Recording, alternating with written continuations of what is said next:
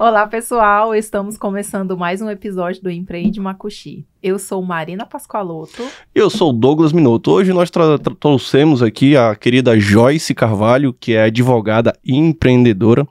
E eu queria, Joyce, te dar a oportunidade de você contasse um pouquinho aí da sua trajetória, né? O pessoal que está escutando a gente, é, falasse esse, essa vida de advogada, como é que gente, foi? Gente, eu estou muito empolgada, gente. É uma personalidade internacional, oh, gente. Meu Deus. É a Beyoncé, a Beyoncé Makushi. Isso, isso vem da escola, tá? Makushi é Beyoncé do lavrado, gente. Mas vamos lá, na verdade, eu sempre tive esse lado empreendedor aflorado, digamos assim. A minha primeira loja eu montei, eu tinha cerca de 15 anos foi uma loja de roupas. Eu falei para minha mãe, é, eu vinha juntando dinheiro. E acho que aí foi a primeira vez que eu de fato parei para observar como é que seria desafiador empreender, porque eu já sabia que era desafiador. Porque na escola eu vendia brigadeiro. Minha mãe, quando descobriu que eu vendia esses brigadeiros, ela faltou morrer porque ela falou: Meu Deus, minha filha tá vendendo brigadeiro na escola sem precisar o que os outros vão falar, entendeu? E eu feliz da vida. Porque eu tirava, tipo, imagina, uma criança, acho que com 10, 11 anos, perto de 12, ganhando 50 reais às vezes por Era dia. muito dinheiro. É doido na escola onde tu comprava um lanchezinho, vendia aquilo ali. Aí eu levantava cedo, eu levantava 5 horas da manhã, enrolava 100 brigadeiros. Todo dia a meta era aquela, vender 100 brigadeiros. Enrolava os brigadeiros, levava pra escola e vendia 50 centavos. Aquilo era dinheiro demais para mim. Quando minha mãe descobriu que eu tava vendendo aquelas, aqueles brigadeiros na escola, ela, tipo, ela falou assim: não faça mais isso, você não precisa. Mas foi a intenção dela de, assim, preocupada com o que os outros iriam falar ao meu respeito. Entende? Tipo, ah, a mãe dela não tá provendo dentro de casa, tá botando a mim. Não era. Era porque era meu, eu queria fazer meu dinheiro, sabe? Eu queria ter o meu dinheiro, aquilo ali, para gastar com o que eu quisesse. Por mais que minha mãe me desse dinheiro. É, já voltando, é, meus, 14, meus 15 anos, juntei dinheiro, falei, agora eu vou montar uma loja. Aonde eu moro, ali no Messejana, é uma ótima localização. Falei, o ponto eu tenho, não vou gastar com ponto. Então, já é um valor que sobra todo mês para me investir. O que, que eu fiz? Eu falei assim, nossa, eu vou ter que viajar para outro estado. Já tinha reparado as lojas que tinham por aqui e vi o modelo que eu gostaria de trabalhar, que era roupas de festa, um pouco mais sofisticado e tudo mais. Aí eu pesquisei algumas marcas, descobri uma no Paraná, que eu fica. esqueço o nome da cidade, fiquei encantada com a cidade quando fui lá. Só que eu entrei em contato com eles, eles ficaram de me receber e ficaria por conta deles hotel e tudo mais. Eu só iria para conhecer a marca, comprar e eles enviarem o produto. Como que eu. Aí entrou o desafio, né? Falei, como é que eu vou falar para minha mãe, com a idade que eu tenho, que eu vou para outro estado comprar é, roupas e tudo mais, ela sabia da loja sempre incentivando. Minha mãe, uma das minhas maiores incentivadoras, ela e meu irmão, porque ele também tem esse espírito empreendedor. Aí eu peguei e falei, mãe, descobri que meu tio, eu, eu tenho um tio que ele trabalhava na época vendendo roupas, só que eram roupas mais simples, que ele trazia lá de Fortaleza, Recife, é, trazia, é, revendia essas roupas nos interiores e tinha um, um ponto físico ali na Marão de Melo. Aí eu falei com ele, falei, tio, você vai viajar e tudo mais. Quando você for, eu posso lhe acompanhar nessas outras rotas e ver o que que me interessa? Porque ele, ele iria fazer Goiânia, Fortaleza, é, Recife, que é os polos atacadistas, né? Sim. Das roupas, da maioria das roupas que vem para cá para o nosso estado. Aí ele falou, claro, você pode me acompanhar. Só que a minha intenção, primeiro, era ir até o Paraná para conhecer. Cianorte é o nome da cidade. Cianorte, já cidade, passei. É, maravilhoso. Adorei aquela cidade. Aí eu falei, vou para Cianorte. Falei, tio, você vai para Goiânia, eu não vou conseguir ir, porque eu vou ter esse evento aqui. E nós iremos nos encontrar em Fortaleza. Ele, tá bom. Só que até então ninguém, a mamãe não sabia dos meus planos. Meu Deus, menor de idade, fugida. Desse jeito. Aí eu lembro quando eu cheguei lá em Cianorte, o pessoal olhou assim, nossa, você é tão jovem, o que você faz aqui? Ficaram super interessados, né? E eu fiquei muito impressionada, porque era a segunda viagem que eu estava fazendo para fora do estado, só que a primeira foi acompanhada do meu pai. E eu vi a questão da cultura e da inteligência deles, porque a maioria, quando, nós, é, quando a gente viaja, o pessoal fala assim: ah, sou de Roraima. Aí o pessoal falou Roraima, Rondônia. Eu já escutei isso. Ah, tu é de Roraima, Rondônia? Às vezes... Ou então eu falo, longe, né? Aham, uhum, longe. Como é que é? Como é que é viver lá, só mato, só índio? Porque, infelizmente, aqui a maioria das notícias que costumam é, mostrar, noticiar sobre aqui o nosso estado é sobre isso. Sobre as terras indígenas, demarcação, a parte boa ninguém mostra. Aí quando eu cheguei lá, muito pelo contrário, na época a Venezuela estava assim, sabe, naquele boom de, de desenvolvimento, turismo. turismo, e eles ficaram super interessados, interessados na minha história de ser nova, estar lá buscando empreender. Tanto que me mostraram toda a fábrica, como funcionava, conheci a estilista pessoalmente, me levaram para almoçar. E durante esse almoço eu conheci um, o que é como se fosse um corretor. Ele que ficaria responsável por mim se eu fosse participar de uma feira que estava acontecendo, iria começar nos próximos dias, e eles perguntaram: você gostaria de passar, participar de uma das maiores feiras que existe aqui no Paraná?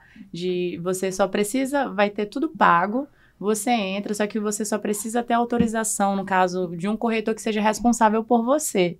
E você vai ter prazo e tudo mais. Perguntaram se eu tinha CNPJ. Eu falei, tenho. A primeira coisa que eu busquei foi isso, me formalizar. Abri um MEI e fui-me embora. Com um sonho, é, é aquela história, né? Um sonho e uma mala. Tô indo. E a coragem. Aí cheguei lá em Cianorte, tive essa. Deus abrindo as portas, né? Que nem eu tava falando aqui no início, antes de a gente conversar. Deus sempre na frente de tudo. Aí ele falou: Eu levo você, vamos lá. Aí cheguei, fiquei no hotel, já tava tudo lotado. Arranjaram um hotelzinho bem pequenininho lá pra mim. E foi uma experiência incrível, onde eu tive acesso a um mundo totalmente novo que eu não fazia nem ideia. Tinha das roupas mais simples que você pudesse imaginar, até as mais, desculpa, as mais caras que existem por aqui. E eu olhava assim, eu falei, meu Deus, olha o preço disso aqui e olha o preço que o pessoal vende lá em Boa Vista. Era, era um absurdo, assim, sabe, a diferença. E aí eu falei, não, eu vou levar isso aqui, vou trabalhar com uma margem menor, entendeu? E fazer a empresa rodar. Só que eu, sem muita experiência, fiz minhas compras da, com a loja, que tinha um valor mínimo em algumas lojas, fiz minhas compras e retornei. Aí fui encontrar meu tio, aí fizemos a, a rota Recife, Fortaleza, passei alguns perrengues lá por, por Recife, porque fui com dinheiro uma quantidade que cheguei lá, queria comprar tudo e não tinha. Esse é o problema, né? tu já quer trazer tudo de uma vez? Eu falei, meu Deus. Aí tá bom, tinha feito a loja toda bonitinha, planejada. Só que na época quando eu montei, foi uma das, acho que uma das primeiras crises que eu vivenciei no Brasil de empreendedorismo, assim, o Brasil estava começando a se afundar, sabe, inflação subindo. Como que uma menina de 16, é, 16, 17 anos a, vai lidar numa crise? Comecei a empreender agora, em onde as pessoas começam, porque assim, numa crise o que, que é prioridade? Comida. Você sobreviver ali o básico, roupa não é uma prioridade. Você consegue sobreviver com as roupas que você tem. E o patamar das roupas que eu tinha trago, apesar de trabalhar com uma margem de lucro um pouco menor, e elas serem diferentes, quem passava na minha vitrine adorava, porque eram roupas diferentes. Uhum. Vestidos de festas e tudo mais. Aí começou a crise, comecei, as vendas começaram a diminuir, não, não era aquilo que eu estava esperando. E nisso as coisas foram acontecendo. Aí eu olhei para minha loja, a loja assim era um corredor grande, um, um vão, tinha uma salinha pequena onde ficava a TV, a parte de acessórios e tudo mais. Aí eu falei assim: eu vou diminuir o espaço onde vai ficar as roupas, vou transformar aquela parte ali que é maior em duas outras lojas e agregar serviços. Vou tirar essa parte onde está a TV também e vou alugar. Vai, me entrar, vai entrar uma renda todo mês fixa ali para mim e vou ter outros serviços. A cliente vai vir para, sei lá, veio fazer sobrancelha. Eu cheguei lá, cada uma era mil reais, ou seja, eu tinha três mil ali por mês. E eu consegui me segurar porque eu não tinha, digamos assim, o, eu não precisava pagar aluguel, porque o aluguel já era meu. Uhum. Então, de certa forma, eu já tinha essa tranquilidade. Só que entra outros desafios de você não misturar as suas contas pessoais com a conta da empresa. Estourava tudo. O quê? Você começa a fazer dinheiro pra caramba, nova, e as coisas acontecendo, e, e você driblando aqui, vai aqui, vai ali acha que dinheiro na conta é dinheiro no ah, bolso, oh. aí usa, é, é, é, bom demais é, isso, né? Quando aí, você. Aí tá. Aí nisso, eu tava em época de faculdade também, e final, finalizando, saí da escola, fui pra faculdade. Na, na faculdade, durante a faculdade, eu comecei a dar aula de zumba. E já vi um outro polo, onde as meninas sempre perguntavam onde eu comprava as minhas malhas. E eu não trabalhava com malha. Falei, bom, vestido de festa já não tá tendo, sendo tão rentável para mim. Vou mudar meu segmento. Eu era assim, eu ia observando e ia mudando. Eu é. não lembrava, não conhecia é. esse lado. Aí eu falei, vou vender as roupas, porque na época eu lembro que a minha que quem ainda estava comigo era a Bruna, ela é a dona lá da Fênix, uma querida, maravilhosa. E eu acabava que fazia propaganda para ela. Eu falei, não, vou começar a vender as coisas para mim também e acabo que vou uma coisa leva a outra. E, se- e assim fiz. Só que eu percebi que com o espaço físico tinha a questão do tempo. Nem todo mundo tem tempo para ir até a loja. Comecei a botar as coisas dentro do meu carro. Já desisti da loja porque tinha faculdade. Comecei a vender tudo dentro do carro. Levava as malhas comigo, tudo que tinha ainda de roupa também, assim, das casuais, coloquei dentro do carro.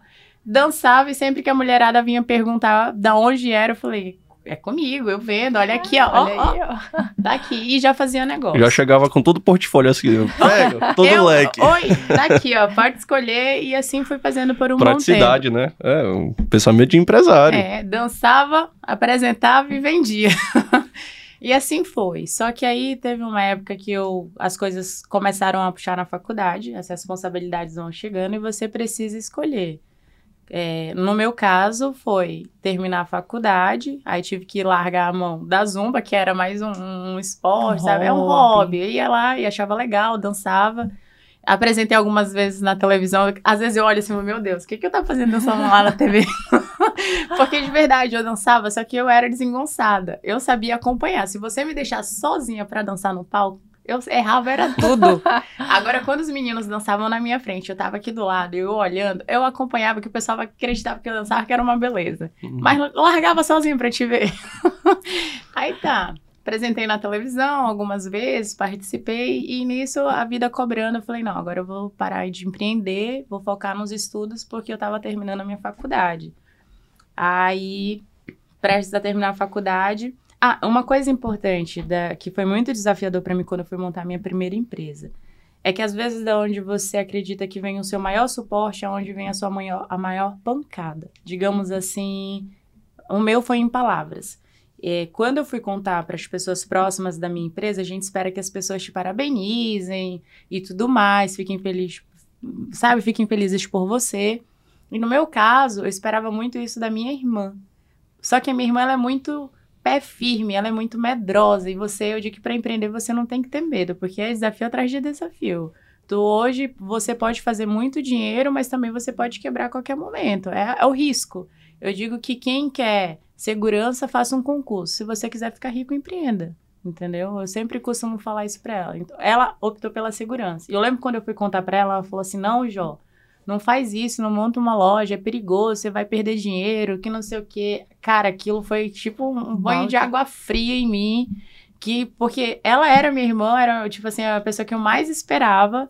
Aí eu respirei, aí eu tentei entender o lado. Vem a parte de você trabalhar também o psicológico, o lado humano. Aí eu falei, não, ela não fez isso por mal ou porque ela quer o meu mal. Foi onde eu aprendi, acho que uma das primeiras lições do empreendedorismo. De você não escutar o que as pessoas estão te falando. Entendeu? Assim, algumas vezes você precisa tampar os seus ouvidos até os seus olhos para você conseguir chegar lá no seu objetivo. E eu tinha a minha mãe que me apoiava, tinha o meu outro irmão que tinha o mesmo espírito empreendedor, que já era mais velho. Então eu foquei nessas pessoas e respeitei o medo dela, porque entendi que era o medo dela. E tá.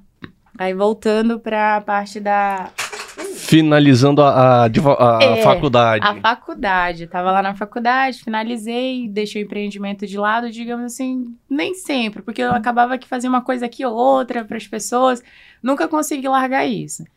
Aí me formei, quando eu me formei tive a oportunidade, o meu ex-marido, ele era americano, então eu tive a oportunidade de trabalhar com ele. Ele era muito empreendedor. E ele me abriu um leque de oportunidades, não aqui no estado, mas de viajar o mundo inteiro com ele. E eu, com meu lado empreendedor e vendo a oportunidade, tratei logo de achar o meu lugar ao lado dele e mostrar o meu potencial. Então, comecei a trabalhar com ele fazendo as traduções, comecei a trabalhar com ele sendo a secretária dele. Quando eu ia viajar, era eu que fazia os atendimentos. Eu tratava. E eu achava o máximo. Teve uma vez que eu olhei assim, tinha assim, 10 homens na mesa. Eu, a única mulher daquela mesa. Tu sabe o poder daquilo, de olha, e eu novinha, sabe? E assim, e eu já tava com a minha carteira da OAB, porque eu falei pra ele que eu só iria embora depois que eu terminasse a faculdade e pegasse minha carteira da ordem. Porque eu não sabia do futuro, entendeu? E minha mãe sempre me ensinou a ser muito pé no chão. E eu falei pra ele, quando ele falou pra gente ir embora, eu falei, eu vou, mas eu primeiro vou terminar minha, minha faculdade, porque quem tem dinheiro é você, não sou eu. Aí ele, tá bom, então você fica, estuda, e assim fiz. Apresentei minha monografia no penúltimo e no último já terminei formada e com a minha carteira da, da ordem. E eu sou a OAB 2000. A minha mãe costuma brincar que eu nasci. De, gente, desculpa a palavra. Ela costuma brincar que eu nasci com a bunda virada pra lua. Porque foi uma homenagem muito bonita. Nem eu esperava, assim, a entrega da, da OAB, sabe? E é onde eu toco mais uma vez e torna a falar: Deus está presente em cada detalhe e a gente às vezes não observa as coisas. E eu, eu, lembro de ser muito grata, assim, tudo, eu, eu digo que tudo que eu costumo pedir para Deus, Deus manda, assim, pro universo, tudo, sabe? Eu acho que quando a gente é grato, as coisas acontecem com uma maior facilidade. Natural. É.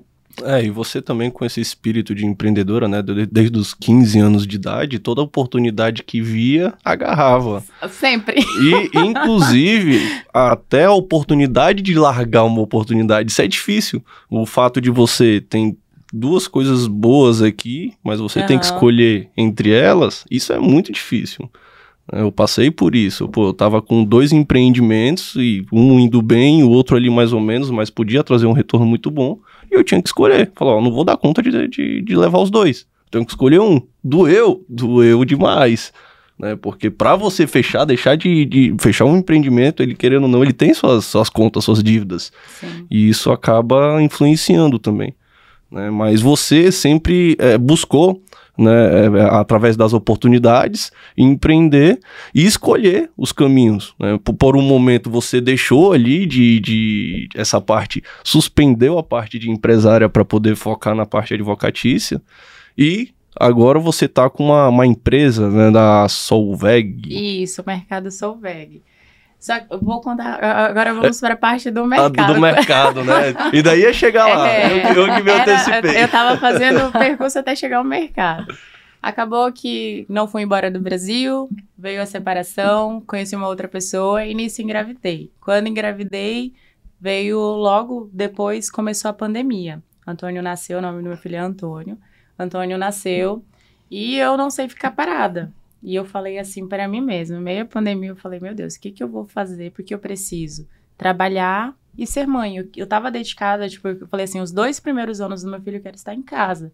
E eu poderia fazer exatamente isso se eu quisesse, porque o pai do meu filho tinha condições para isso. E ele me deu essas condições. Você pode, você não precisa trabalhar. Tanto que quando foi para me montar a minha empresa, foi uma briga, porque ele sofria de muita ansiedade. E aí imagina, na pandemia, você montar um empreendimento ele achava que eu ia matar ele a qualquer momento. A briga dele foi essa: tu vai me matar. Como é que você vai montar um empreendimento no meio da pandemia? Você vai ter contato com as pessoas, você Covid. vai me matar. É, você vai me matar. E eu com aquilo na cabeça já determinada, eu só eu morava na minha casa, ele na dele. Falei, tá bom.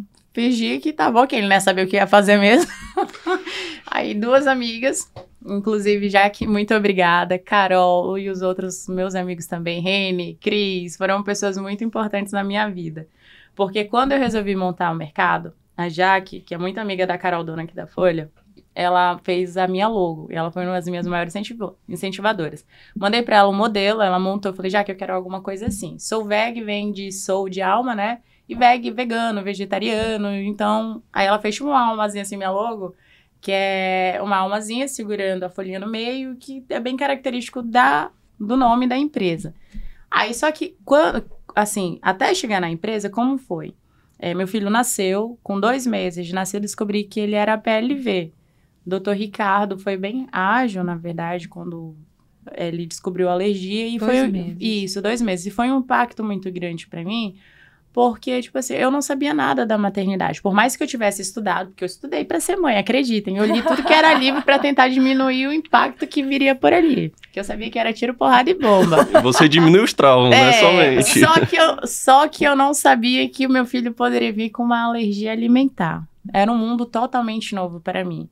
Aí, quando ele falou isso para mim, primeiro ele falou sobre lactose, eu cortei algumas coisas. As pessoas confundem muito lactose com proteína do leite de vaca. E eu fiz isso no primeiro mês, quando eu já, nos primeiros alertas, falei para o doutor Ricardo.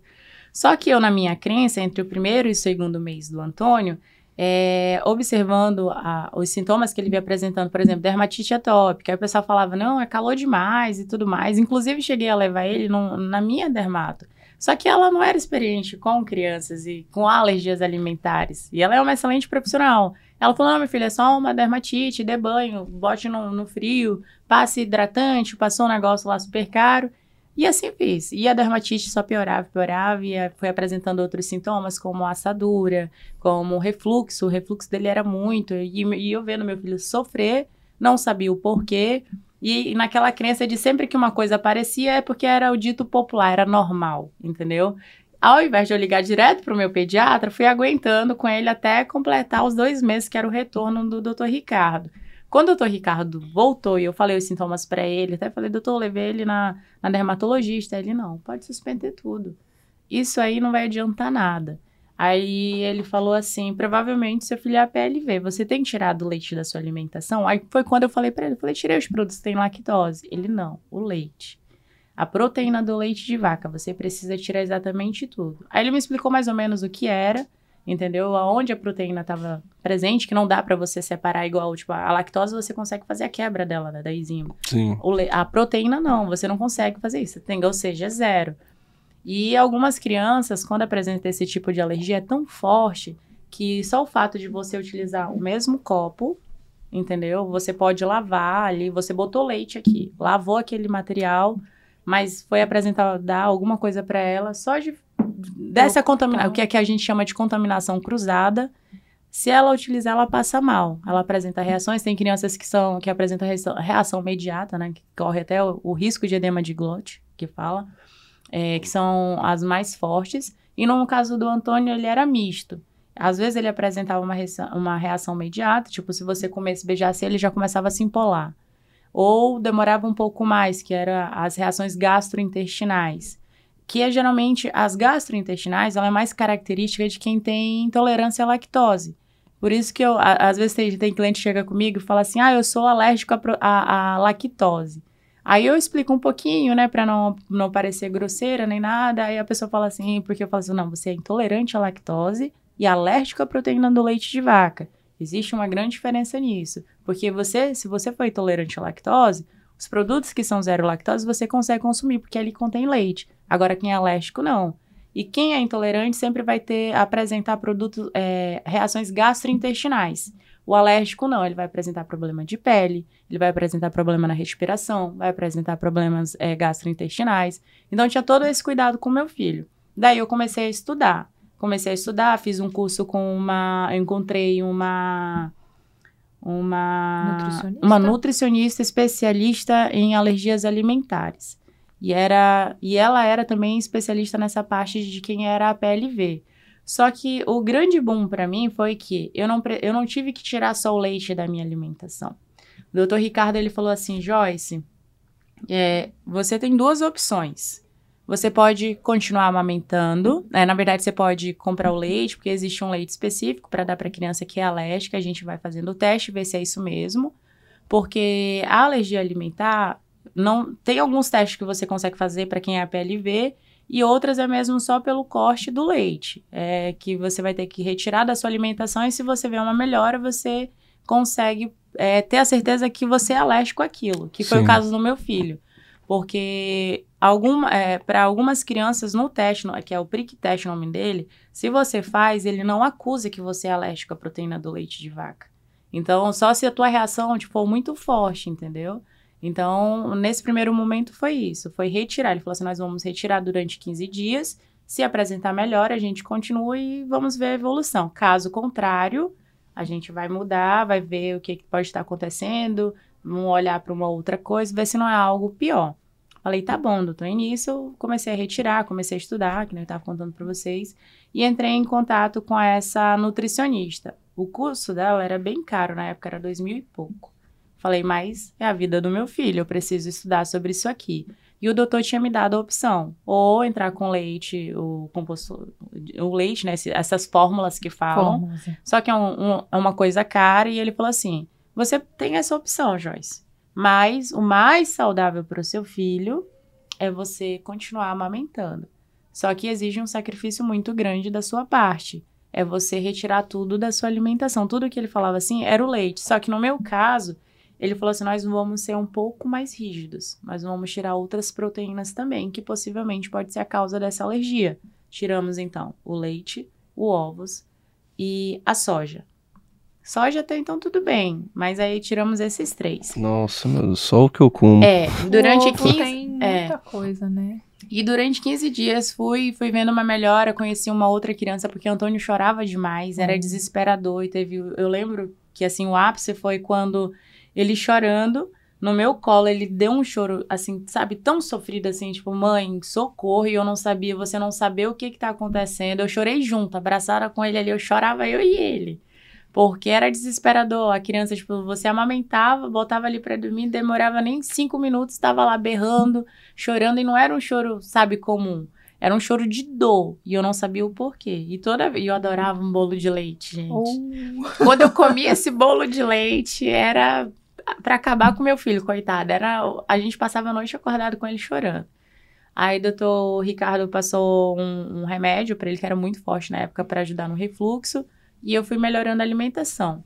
Acho que em 15 dias, eu, eu não fui uma grávida onde eu aumentei muito o meu peso. Mas em 15 dias eu sequei, assim, quase 10 quilos. Foi, assim, um boom só de você tirar. Porque, assim, você passa a Tirar descobrir... bastante prote- proteína, né? Não, não é tirar bastante proteína, é porque quando você começa a ler rótulos, você repara que tem leite em exatamente tudo. tudo. Até Em em tudo. roupa, é, em fraldas, tudo que você imaginar existe proteína do leite de vaca. Às vezes, pela questão da contaminação cruzada também, porque eu não podia comer fora por esse risco, porque eu não sabia o grau ainda de alergia do Antônio. Então, eu estava proibida de comer em outros lugares, eu tive que trocar a geladeira, eu tive que trocar, entendeu? Assim, diminuir o máximo de impacto. Aí eu ficava pensando, eu falei, gente, imagine as pessoas que não têm acesso à informação, não têm condições de melhorar, tipo, trocar suas panelas, suas coisas ali dentro de casa, para poder conseguir é, minimizar o impacto. E você, assim, eu ali no meio pós-parto, ainda vivendo aquela parte do porpério, lidando com várias emoções, tentando lidar ali com meu filho pequeno, é muita coisa. E você tem que mudar de forma drástica a sua alimentação. Querendo ou não, a alimentação é um refúgio para você. Você come, você fica feliz, fica em paz. Às vezes você malha e vocês que treinam também, eu treino, a gente até brinca, eu tenho que escolher entre ser feliz ou ser magra. então, é, Ou, ou faz- é, sempre tá nesse balanço, né? é, desse jeito. Então, assim, quando foi para retirar todas essas coisas da minha alimentação, foi difícil. Mas eu vi, assim, que valia a pena, porque eu vi uma melhora no meu filho que foi assim, meu Deus, eu descobri meu filho de verdade. Porque ele já não chorava, ele já era o tempo todo sorrindo. Eu passei a. Gente, eu passei a dormir, vocês sabem o que é isso? Dormir. Olha, e olha que eu já tinha me preparado ali lendo e tal. E eu não sou muito de dormir. Eu durmo geralmente no máximo 5, 6 horas estourando no meu dia. Porque eu tenho o hábito de dormir até tarde, de dormir mais tarde, trabalhando. Aí eu levanto 5 e meia, já meu reloginho, às vezes eu vou caminhar na frente de casa e começa o meu dia. E espero o Antônio. E, acu- e acostumei ele a acordar cedo também para aproveitar o dia. Faço com ele o contrário. Aí tá, mudei a alimentação, vi uma melhora, só que ele não melhorou 100%. Eu falei, não, tem alguma coisa errada. Aí o doutor Ricardo falou assim: vamos tirar o glúten também. Uh, Aí eu comecei a observar o nosso cenário aqui em Boa Vista, o quanto era difícil você encontrar um produto que não tinha leite, ovos, glúten e soja. Porque nós conseguimos encontrar produtos zero lactose, mas quando não tem a proteína do leite de vaca, tem ovos. Ou quando não tem ovos e leite, tem glúten, entendeu? Então era muito difícil. E assim eu me restringi tanto que acabei não podendo consumir nada, nada, nada daqui do- das coisas que eram ofertadas aqui. Eu gosto de cozinhar. E nesse curso dessa nutricionista que eu estava fazendo, e ela dando dica, falando sobre. é, eu, eu digo que maternidade também era quase um empreendimento, porque ela falava assim: você tem que delegar algumas coisas para não se sobrecarregar. E no empreendedorismo a gente acaba fazendo isso. Às vezes a gente quer fazer exatamente tudo, né? Ser eu empresa cuidar do marketing, cuidar do, do financeiro, cuidar do, do, do teu pessoal, e do, do teus funcionários. E lá, numa das coisas que ela falava durante o curso dela, era justamente isso. Mãe, para você, seu filho estar bem, você tem que estar bem. Então, aprenda a delegar, aprenda a pedir ajuda. E assim, fiz dentro das minhas possibilidades, né? Porque eu achava que virei mãe, responsabilidade minha. E assim fiz, criei meu filho. Aí tá. Aí, comece... no curso dela, eu conheci uma chefe confeiteira, que ela, nesse curso, ela dava algumas opções de alimentação. E eu comecei a observar e testar e tudo mais, aí veio aquele boom. Eu falei, caracas, tá aí, que eu, eu rezando, né? Deus novamente. Falei, Deus, Preciso de um empreendimento onde eu consiga trabalhar em casa, cuidar do meu filho e fazer dinheiro. E assim foi. É, comecei a estudar, comecei a fazer os testes, aí eu vi, entrei na página dela, já comprei o curso da própria chefa confeiteira, que ela era especialista em produtos veganos. Foi aí a primeira vez que eu tive contato e quebrei o meu preconceito em relação a produtos veganos, porque até então, quando a gente fala assim, ainda, ainda é até um cuidado que eu tenho com a minha empresa, porque assim, quando as, as pessoas me procuram e eu falo que os produtos são veganos, elas não sabem distinguir que automaticamente aquele produto não contém leite ou não contém lactose, entendeu? E elas ainda têm aquele entrave de pensar assim, nossa, deve ser horrível isso aqui, cara. É horrível. Sem gosto, é, não tem nem sal. E, e, quando fala que não tem leite, não tem ovos, não tem glúten, não tem soja, tem o quê? O, o, que, tem o, que, que, o que, que tem pra vender aí, pelo né? amor de Deus? Moça, tem o quê? E, e além disso, um dos desafios depois que montei a empresa foi que não bastava todos esses é, não ter esses produtos da confeitaria tradicional o pessoal começou a me pedir produtos sem açúcar. Aí eu lascou. sem açúcar. Não Mas... tendo, como é que é? Não tendo, já é... os produtos não tinham açúcar, não tinha nada. Não, assim, não. açúcar, porque assim, na confeitaria, na, na é, no caso da, da confeitaria vegana, como você não utiliza essas proteínas, que são proteínas utilizadas para confeitaria tradicional, leite, ovos, são gostos inconfundíveis, Sim. entendeu? O glúten então, o açúcar ele serve para ajudar a emocionar, a dar estrutura também. Ele não é só para adoçar. Aí começou a chegar clientes também, porque assim, o meu empreendimento hoje, quando eu atendo as pessoas, eu não atendo só quem é alérgico, atendo pessoas que têm problema é, diabetes. de diabetes, eu já atendi pessoas que têm câncer, atendi, eu atendo muita mulher que tem problema de policisto no ovário.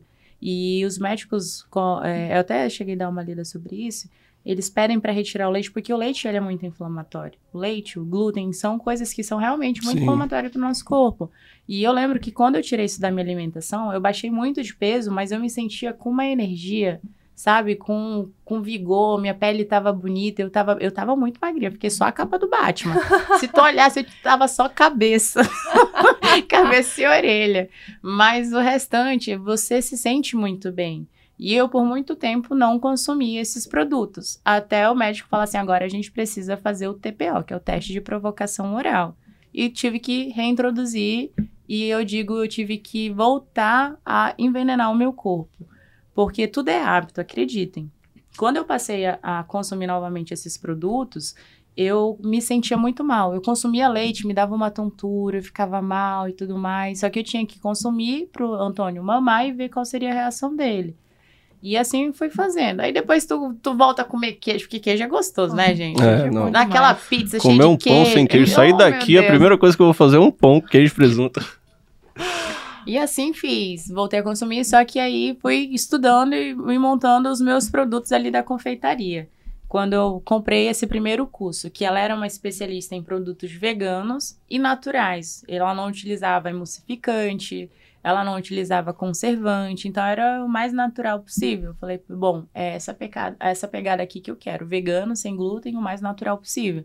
E comecei a fazer os meus produtos. E o legal é que, assim, eu, na, na minha estrada, graças a Deus, eu sempre tive amigos muito bons. Apesar de ter pessoas que sempre torciam contra, que existe, é normal, mas eu, senti, eu sempre tive amigos bons. Eu, e quando eu montei a empresa, eu, eu, eu, eu, brinco, mas é verdade. Eu forcei alguns amigos a comprarem os produtos, a aprovarem, a fazerem a propaganda e venderem. Ah, mas eu pensava que isso era lei, não é lei não? É, diz que é, o amigo vai preso se não fizer isso. Não, eu ameaçava, eu falei, ei, pode comprar e fazer propaganda. E prove, e eu tô te mostrando que é verdade. Gente, a Páscoa vem aí. É. E os produtos da Solveg são maravilhosos, tá? Ano passado, todo mundo do Nidori foi, Marina comeu fez... ovo de Páscoa e todo mundo amou. Vegano, tá bom? Tudo vegano. Tudo e, vegano. e, dá nem pra perceber a diferença. eu nem falei, né? Porque tem aquele preconceito, é. tem aquele tabu. Quando terminaram de comer, já comeram, já provaram, gostaram? Sim. É, é, pessoa... é vegano.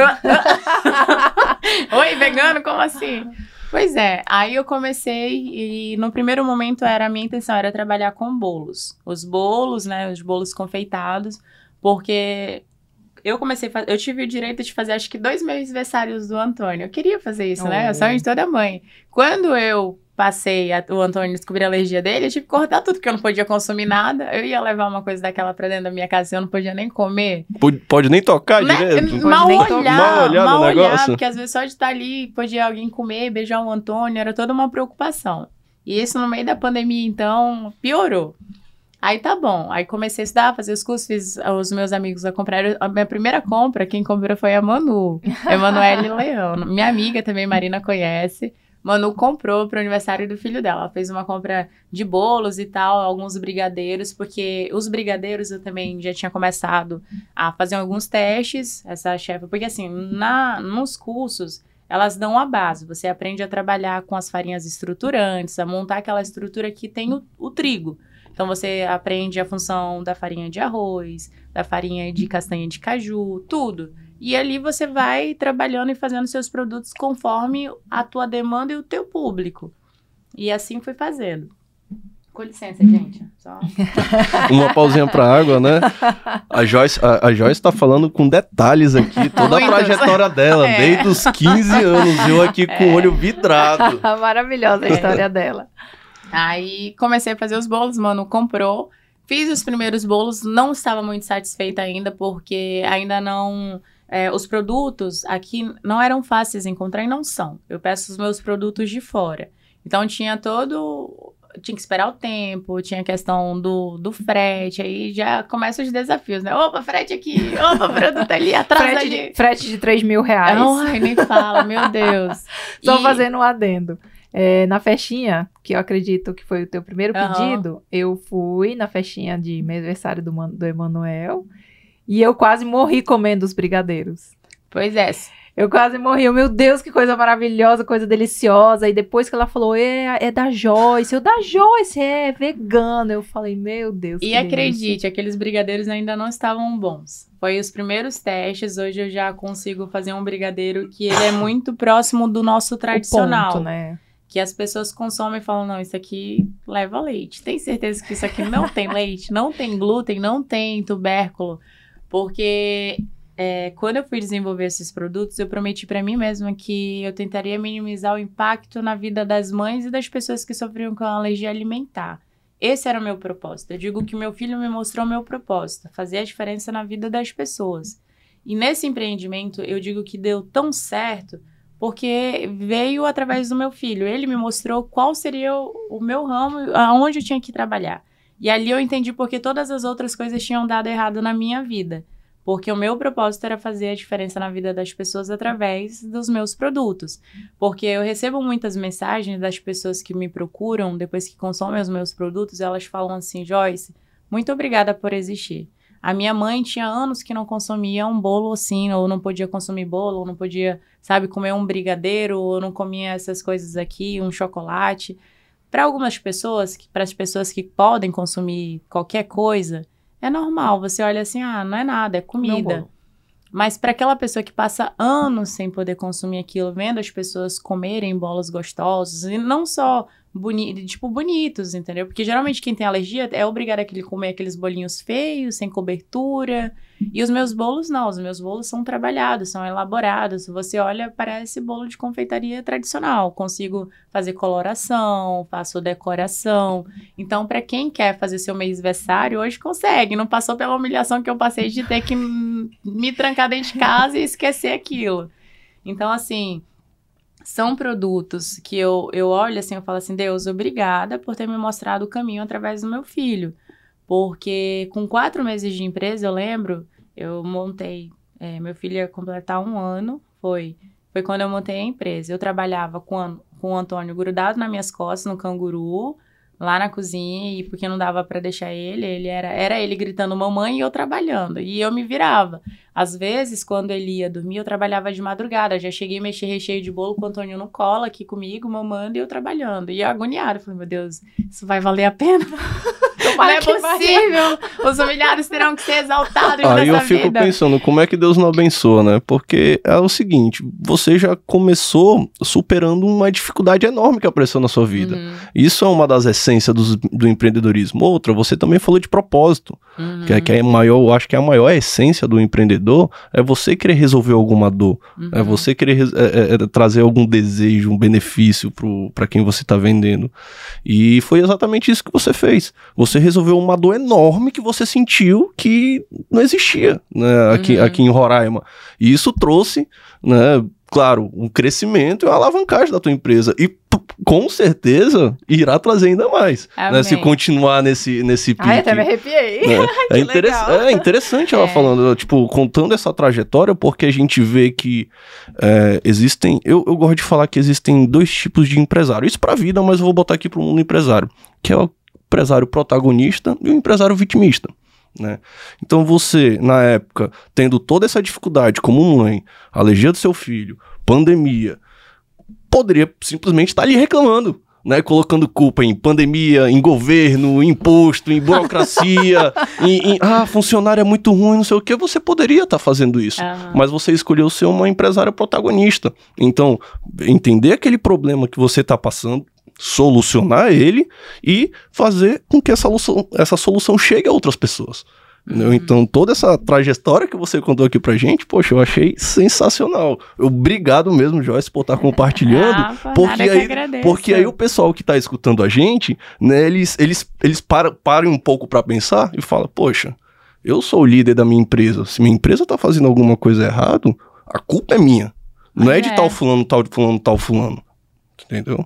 Isso põe a gente a refletir que a história da Joyce tem muita gente que começa a empresa pelo quê?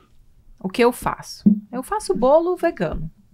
A Joyce não, a Joyce ela vem, ela vem com um motivo, ela vem o porquê da empresa dela existir, porque existe uma dor, porque eu quero que as mães tenham mesversário, eu não tive mesversário. É muito bonito isso. Você ter é realmente o propósito. A gente já falou muito disso aqui. E não- vai ficar falando todo falar. episódio. Né? Porque a empresa, para ela crescer, ela precisa disso. É a essência. E é a cultura também, né? A base da cultura de uma empresa. Nesse curso que eu fiz dessa nutricionista, ela falou uma coisa que foi muito importante. Ela falou assim: você deve ressignificar o seu momento. Porque era um momento difícil, mas ela falou sobre você ressignificar. E eu ressignifiquei a minha história montando uma empresa, entendeu? Atendendo a necessidade de outras pessoas para que elas não passassem mais pelo que eu passei. E assim foi. Montei a empresa, aí com todas as dificuldades, porque não foi fácil. Cuidar de menino empreender. Meu Deus do céu, e menino pequeno, na pandemia, tudo trancada. Cansei de trabalhar com, que nem falei, pra- cansei de trabalhar com o Antônio grudado nas minhas costas, ou amamentando, ou cuidando. E parava e dava almoço e voltava e assim ia. Mas graças a Deus. Porque eu olhava para aquilo, eu falava assim, Senhor, se eu tô aqui trabalhando, significa porque tem gente pedindo. Se tem gente pedindo, é porque o meu produto é bom. E, e assim, eu digo que uma das coisas mais importantes é você acreditar, em primeiro lugar, no seu produto. E se você sabe vender o seu produto, o seu produto vende. Tanto que eu só obriguei meus amigos a uma vez comprarem as minhas coisas e fazer propaganda. As pessoas foram provando e automaticamente foi muito por indicação. E hoje ainda é por indicação, porque essa é uma das coisas que eu peco muito, é na minha divulgação. Eu preciso cuidar mais da minha divulgação.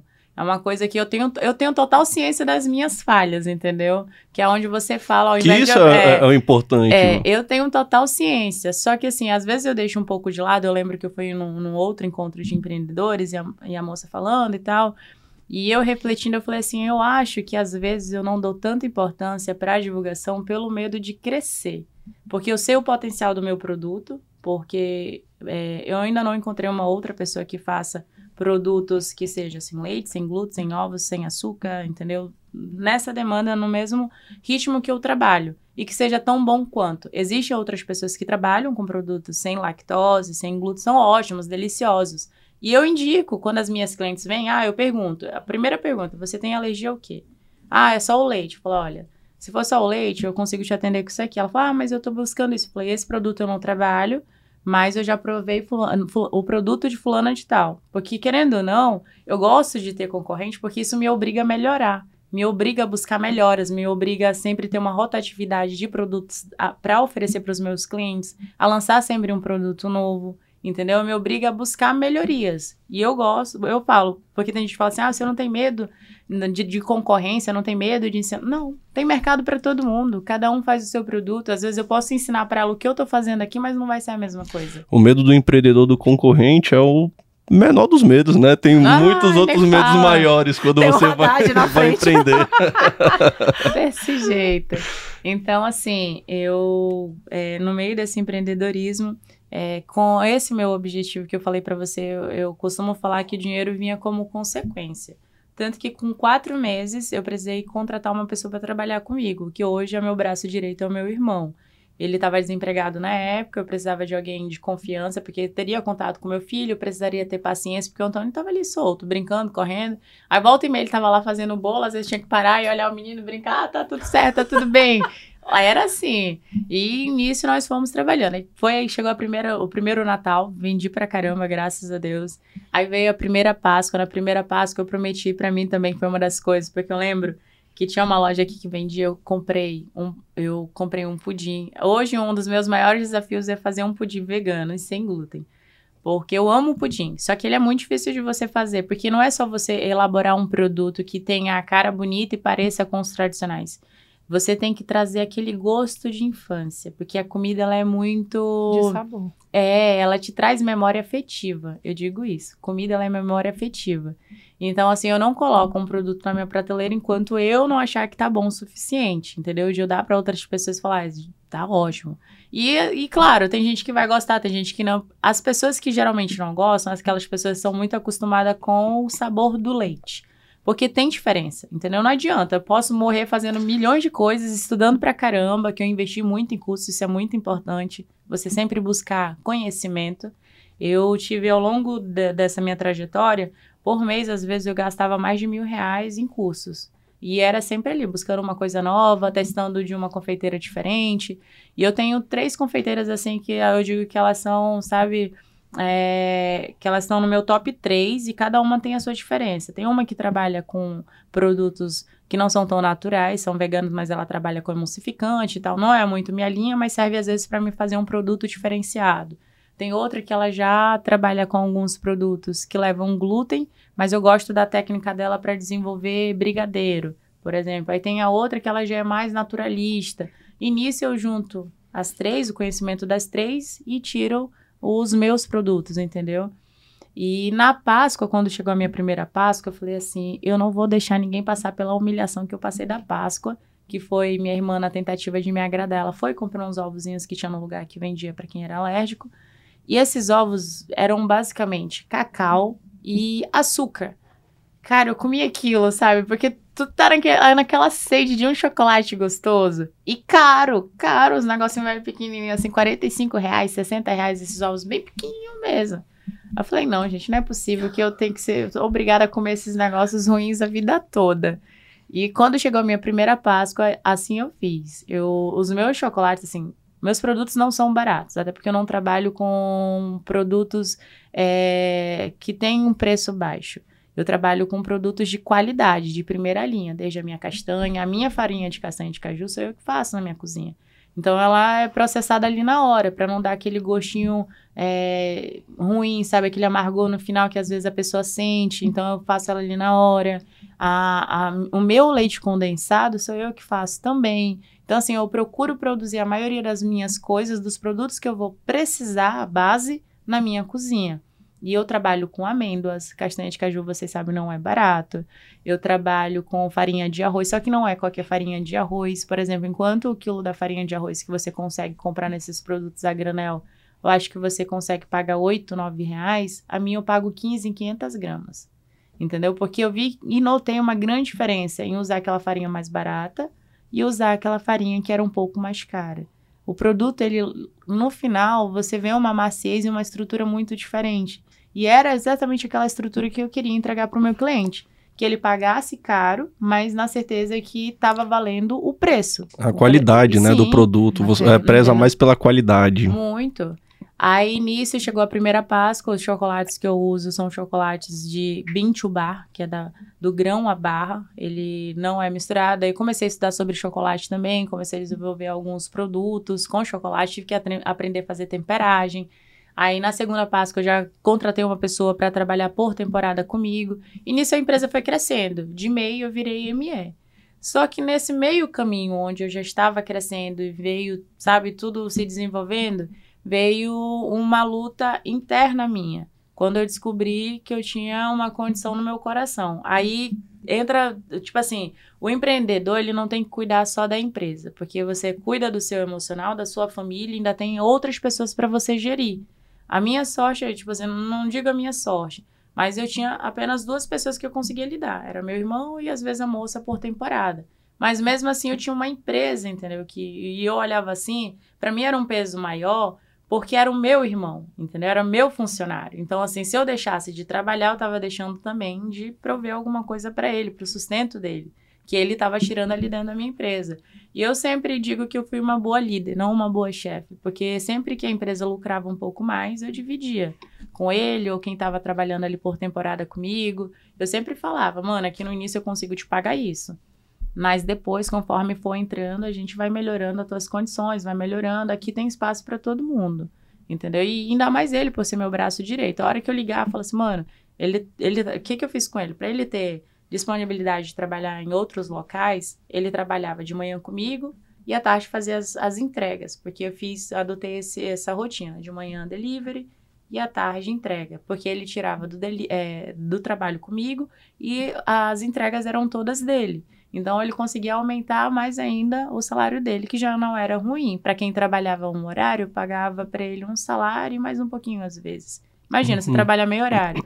E assim, a confeitaria em si, para mim, ela não foi, não é, eu digo assim, para mim não era ruim passar 4, 5, 12 horas em pé. Eu amo estar na confeitaria, é um momento para mim de terapia. Terapia. Por isso que fala, quando você faz o que você gosta, não é trabalho. Eu amo estar tá lá, amo desafiar. Adoro quando um cliente chega assim pra mim, Joyce, tu consegue fazer esse bolo aqui de decoração, que é às vezes uma decoração muito diferente. Às vezes eu dou risada, eu olho assim, esse eu não consigo não. Mas às vezes eu olho, eu começo a imaginar, e eu sempre deixo claro, nenhum bolo a gente consegue fazer igual. Consigo fazer similar ou às vezes melhor uhum. de decoração. Eu deixo isso bem claro pro cliente. Posso tentar, faço isso, ou dou outra opção. E tem clientes que já me conhecem que falam assim, não, eu deixo você escolher. Dá teus pulos. É, é confio, confio na sua capacidade. Desse jeito, eu tenho clientes fixos que toda semana manda para mim mensagem, então, Joyce, quero isso, Joyce, quero aquilo. Porque hoje eu tô trabalhando mais por encomenda, justamente porque eu tô na advocacia, voltei para advocacia, né? Mas voltando, descobri a questão do coração e isso me desestabilizou emocionalmente. E aí, como trabalhar o emocional, tá com o emocional forte e manter uma empresa? Se a parte principal, que era eu, né, digamos assim, o líder da empresa era eu, estava com o psicológico abalado. E eu sou uma pessoa que dificilmente deixa transparecer as minhas dificuldades. Geralmente, se você olhar, eu tô sorrindo, tô brincando, tô sempre te incentivando. Ah, gente, bora, é isso. Falo das dificuldades, deixo claro, se você me perguntar. Não escondo o, os momentos que tô passando, coisa assim, mas eu sempre dou aquele motivacionalzinho, entendeu? Bora, você é capaz. E eu passei a repetir isso para mim. Só que era muito difícil, porque quando eu descobri a minha doença do coração, isso me foi lá no trauma lá atrás de infância. A morte do meu pai, que ele morreu do coração e da mesma doença. Eu falei, pronto, vou morrer jovem também. Meu pai morreu, tinha 38 anos. Nossa. Entendeu? Então, assim, eu com filho pequeno. Tinha, tipo assim, início do ano descobri que meu filho era autista. Ele é autista, suporte nível 1.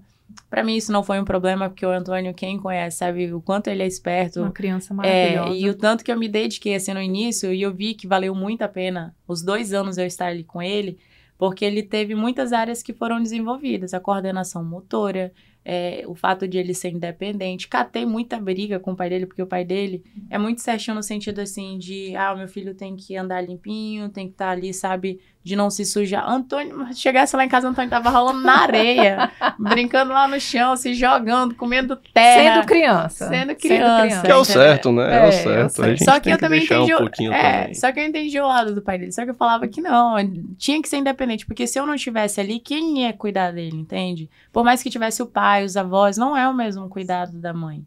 Não é o mesmo cuidado. Então, hoje, por exemplo, o Antônio vai, tem três anos, vai fazer quatro. Meu filho já vai no banheiro sozinho. Ele já tô, já tô ensinando ele a tomar banho sozinho. Entendeu? Ele já se alimenta sozinho. Às vezes eu brinco, falei, daqui com cinco anos o Antônio tá indo pra faculdade, tá falando tchau, mamãe.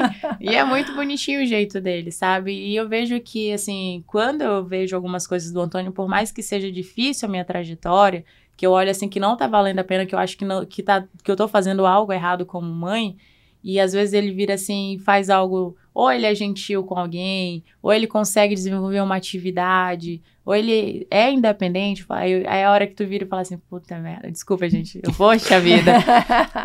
o meu trabalho tá valendo a pena, eu tô conseguindo criar um ser humano de luz, sabe? Eu tô, tô conseguindo fazer meu filho desenvolver.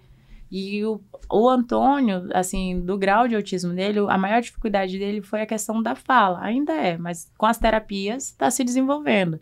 E eu não vi o autismo como um problema. Na verdade, já vi com mais um desafio, e isso eu trouxe para minha carreira da advocacia. Foi uma área onde eu comecei a investir, vi uma oportunidade também. Comecei a fazer uma especialização na parte de direito de saúde voltado para quem é autista e PCD. E já era um leque para mim. Eu falei assim, é, um ganho, é uma causa que eu vivencio e é mais uma coisa que meu filho está me trazendo para me empreender. Porque querendo ou não, a advocacia ela é empreendimento também, entendeu? Então, Rapaz, assim. A, a, Joyce, a Joyce é aquele tipo de, de pessoa que dá um, dá, um, dá um. Como é que é? Dá um palito, alguma coisa assim, constrói, constrói uma canoa. Como é que é aquele ditado? Eu não sei. Então, todo problema que acontece na vida da mulher, ela vai lá e transforma numa. numa chega com uma solução. Eu vou. Vou oh, muito bacana.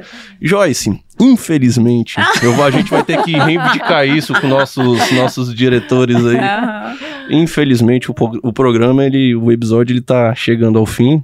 E com isso eu queria que você deixasse algumas palavras aí de incentivo, de motivação, você que passou aí por, superou tantos desafios, é, deixasse para o empreendedor que está assistindo a gente, ou alguém que está pensando em empreender, uma dicasinha de ouro, duas, para ele falar assim. Olha, a primeira coisa é você não desistir dos seus sonhos, entendeu? Independente de, das pessoas que vão lhe apoiar, às vezes você vai escutar palavras negativas, que nem eu falei no início, mas se há, se há um propósito, se você tem um sonho e, e, esse seu empreendimento vai impactar vidas, que eu digo que o seu empreendimento tem que impactar vidas, o dinheiro ele vai ser consequência. Não monte nada pensando só no dinheiro. Monte pensando no impacto que você vai ter na vida das pessoas. E o dinheiro vai fluir com naturalidade. Faça o bem, entendeu? Que eu acho que é o mais importante. É, uma dica, além dessa de você às vezes tampar os ouvidos para as coisas negativas, é você ser resiliente, porque é, empreender é desafio. Quando você acha que você está arrasando, aí às vezes vem um vem governo, vem aumento, vem taxação, vem aumento das aí coisas. Muda é, tudo. Aí tu olha assim, meu Deus, socorro. Mas é isso, é não desistir, gente. É você aprender a ressignificar os seus momentos, entendeu? Você tentar não se perder, é, botar Deus em primeiro lugar, porque eu acho que Deus é a base de tudo. Você tem que cuidar muito do seu espiritual, porque a gente. A vida é um mistério, né? A gente sabe de. Nós, nós sabemos que. Acho que a única certeza que a gente tem é a morte. Ela me assustou por muito tempo, mas eu falei assim: não, Deus, enquanto eu estiver aqui, eu vou fazer o meu melhor. Não sei até quando, mas vou continuar dando o meu melhor. E foi quando eu consegui me sair da onde eu tava me, estava entrando, digamos assim. Daquela tristeza que estava me sufocando sem, sabe, eu consegui. E olha que era uma pessoa muito alegre. Porque eu não entendi, eu falava assim, Deus, por que eu? Tipo, eu sou alegre, eu não faço mal para ninguém, um monte de gente querendo se matar, morrer, eu aqui sorrindo, e joga isso no meus peitos. Então vamos lá. Vamos erguer a cabeça, segue em frente. E, e, e o empreendedorismo é isso. Às vezes você vai ficar de joelho, você vai beber água lá do fundo do poço. Mas tenha certeza que é fase. E como tudo na vida passa. Seja resiliente, suporte o processo que o final é recompensador. E se reinvente, não tenha medo de recomeçar. Entendeu? Acho que é isso. Não tenha medo de recomeçar. Muito muito bem. Eu fiquei, eu, eu, olha, eu arrepiei aqui, não vou mentir, não. A, a Joyce, ela fala bem demais. Ah, Joyce, muito obrigado por você estar tá compartilhando um pouco da sua trajetória. Obrigado pelas dicas importantíssimas que uhum. você deu pro pessoal aí que tá assistindo a gente. Para mim, para Marina, que todo episódio aqui a gente aprende. Aprende muito. É. Marina, obrigado também pô, sempre tá aqui comigo. A Marina agora tá bem presente aí, ajudando Né? o podcast nas redes sociais, postando todo dia, assunto lá interessante. É, tá- ela tá pegando a manha. Se vocês quiserem também, siga lá a gente no Empreende Macuxi, tá no Falei pra Instagram. ela, quando, É. quando eu vi o programa de você, falei, Ei, adorei, viu? Tô adorando essa Marina aí, vá mesmo. E a cada dia a gente tá melhorando. Graças Se for contar pelo primeiro episódio até hoje, eu acho que pouquinho, melhor. pouquinhos a gente melhorou. Mas é assim mesmo. E a vai intenção, e a intenção é, é aumentar isso. Então, Joyce, muito obrigado. Eu que agradeço, pela sua participação. Obrigada, Joyce. Até mais, Tchau, pessoal. Até a próxima.